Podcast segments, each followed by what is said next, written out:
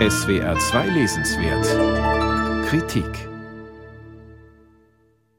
Bilde Künstler, rede nicht.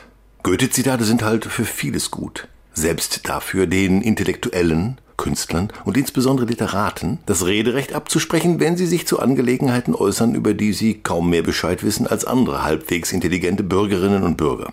In seinem neuen Buch mit dem Titel Poesie und Politik scheint der Literaturwissenschaftler Jochen Hörisch denn auch sehr schnell fertig zu sein mit der Trennung dieser beiden Sphären, wenn er auf den ersten Seiten lakonisch feststellt, dass es keine Kausalbeziehung gebe zwischen der poetischen Qualität eines Werks und der politischen Urteilsfähigkeit seines Autors bzw. seiner Autorin.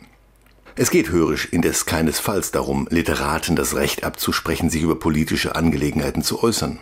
Vielmehr liegt ihm daran, die Höhen und Tiefen der Beziehung zwischen poetischer Rede und politischer Stellungnahme auszuloten und zu zeigen, was an dieser Beziehung riskant ist. Das Phänomen ist ja tagesaktuell, denn was befähigt eigentlich Schriftstellerinnen oder Philosophen, sich zu militärischen Strategien gegenüber einem Land zu äußern, das ein anderes mit Panzern und Raketen überfällt? Das Phänomen ist gleichzeitig uralt, denn schon in seinem Phaedos-Dialog ist Platons Spott über die Dichter unüberhörbar, die mit der Gerechtigkeit und dem Guten ebenso spielerisch meinen, umgehen zu können wie mit dem Schönen. Platon sei, so hörisch, sehr wohl bewusst gewesen, dass in den höchsten bzw. tiefsten Sphären der letzten Fragen das Wahrhafte und das Wahnhafte Sprechen nicht recht zu unterscheiden sind. Beispiele solchen wahnhaften Sprechens von Dichterinnen und Denkern mit gewissem Renommee nennt Hörisch zuhauf. Die Stalin-Lobgesänge eines Johannes Erbecher stehen den Hitler-Huldigungen der jungen Luise Rinser in nichts nach. Und einige der während des Ersten Weltkriegs entstandenen Pamphlete Thomas Manns nehmen den trotzig polemischen Ton der Kommentare Peter Handkes zum Kriegsgeschehen auf dem Balkan vorweg. Manchmal ist, so hörisch, das Werk eben klüger als sein Autor der sich in Politicis, wenn nicht um Kopf und Kragen, so doch um seine Reputation redet und schreibt. Aber statt zu spotten über den Drang der Literaten und Dichter, sich politisch zu äußern, Menschen könnten schließlich nicht apolitisch sein, charakterisiert Hörisch das, was er als politpoetische Vernunft bezeichnet. Und dabei gelingt ihm in sechs Kapiteln ein außerordentlich eindrucksvoller Parcours durch die Geschichte der Ästhetik, die ja niemals quasi aseptisch vom politischen, sozialen oder ökonomischen Alltag getrennt zu begreifen ist.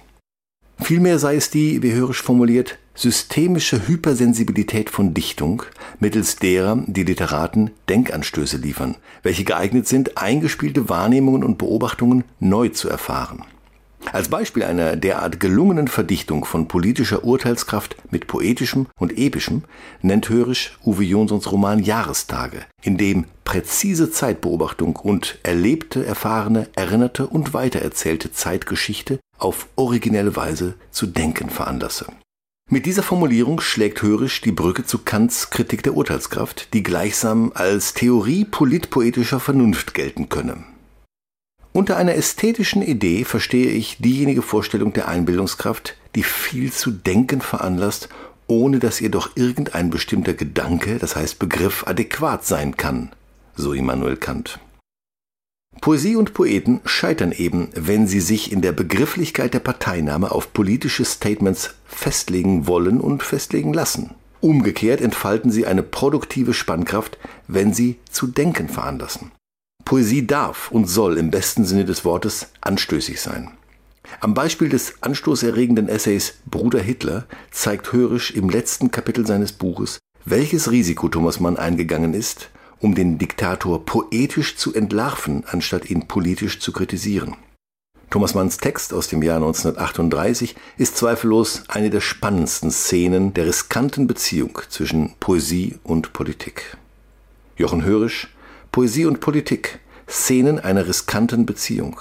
Hansa Verlag, München 2022, 158 Seiten, 24 Euro.